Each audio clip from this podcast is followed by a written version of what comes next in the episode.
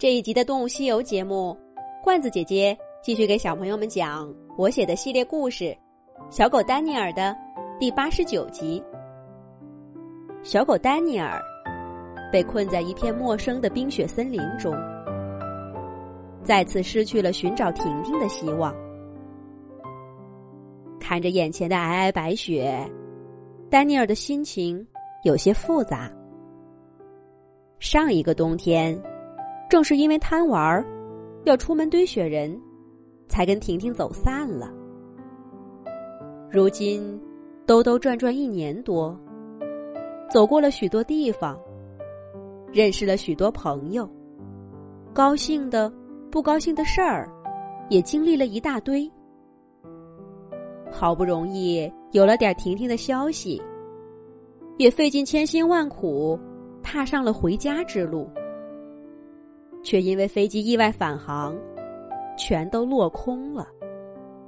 如果是一年前遇上这样的事儿，小狗丹尼尔准得先扑到雪地上哭一场。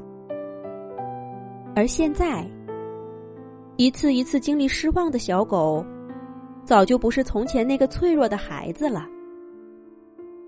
丹尼尔只是稍微难过了一下，就重新打起精神来。旺旺。不就是又失败了吗？再想办法就是了。没有什么能让我放弃寻找婷婷。哦，这句话应该稍微修改一下。放弃当然不会，不过总有些东西能让丹尼尔把这件事儿暂时放下，比如扑面而来的风雪。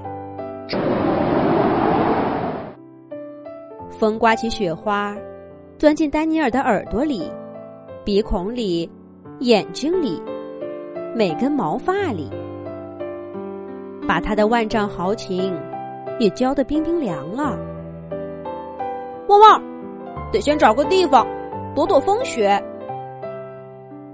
丹尼尔抖抖身上的雪，小跑着往树林里钻。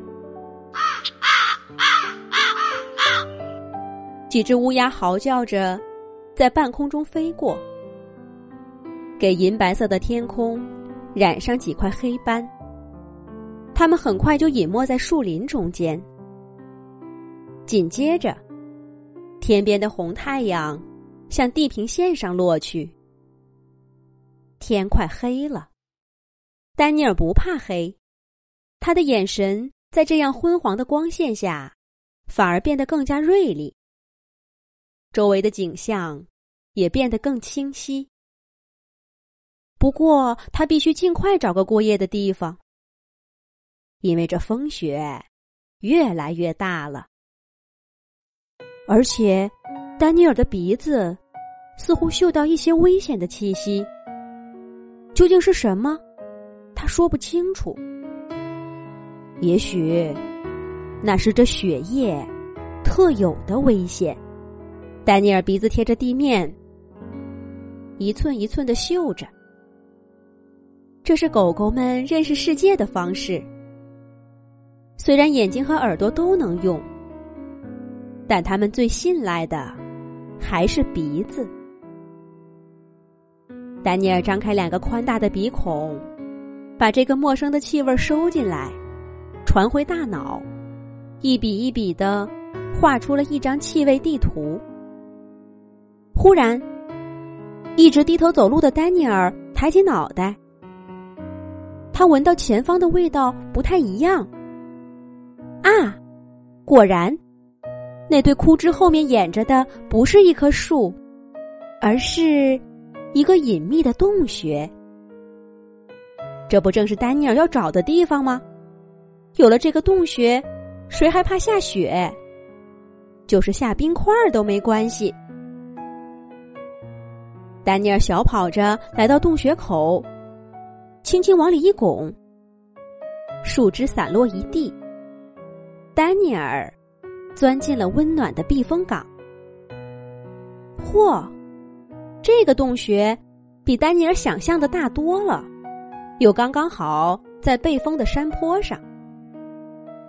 丹尼尔叼起树枝，重新把洞口堵住，一下子拦住外面的一切寒冷。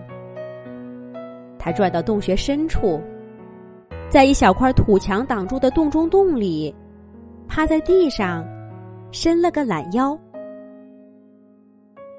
终于可以舒舒服服的睡一觉了。洞穴里的温暖，让丹尼尔一天以来的沮丧一扫而空。虽然在找婷婷这件事儿上，丹尼尔的运气始终不好，可他依然相信。自己是一只幸运的小狗。一路上，每当他遇到危险和困难，总会有一丝曙光出现。比如今天这个洞穴，比如那些帮助过他的朋友们。说到朋友，丹尼尔最先想起的是小蛙。最早认识小蛙，也是在这样一个洞穴里。小蛙，哎，丹尼尔忍不住难过起来。旺旺，算算时间，如果飞机没问题，应该已经到海滨城市了吧？小蛙一定以为我跟婷婷团聚了，在为我高兴呢。他一定在等我的信，再等上几天收不到信，他准以为我忘了朋友了。说不定，那些返航回去的动物会告诉小蛙他们我的遭遇。嗨，算了吧，都是家养动物，出不去的。而且，说不定他们连机场都不出，就换个飞机直接飞走了呢。不行，得想个办法给小蛙送个信呢。丹尼尔的脑子里有两个声音。你一言我一语的辩论着，终于说的丹尼尔累了，在对婷婷和朋友的思念中，迷迷糊糊的睡着了。忽然，丹尼尔在睡梦中闻到一股危险的气味儿，他猛地站起身，听到洞穴口传来沉闷的脚步声。是谁来了？下一集讲。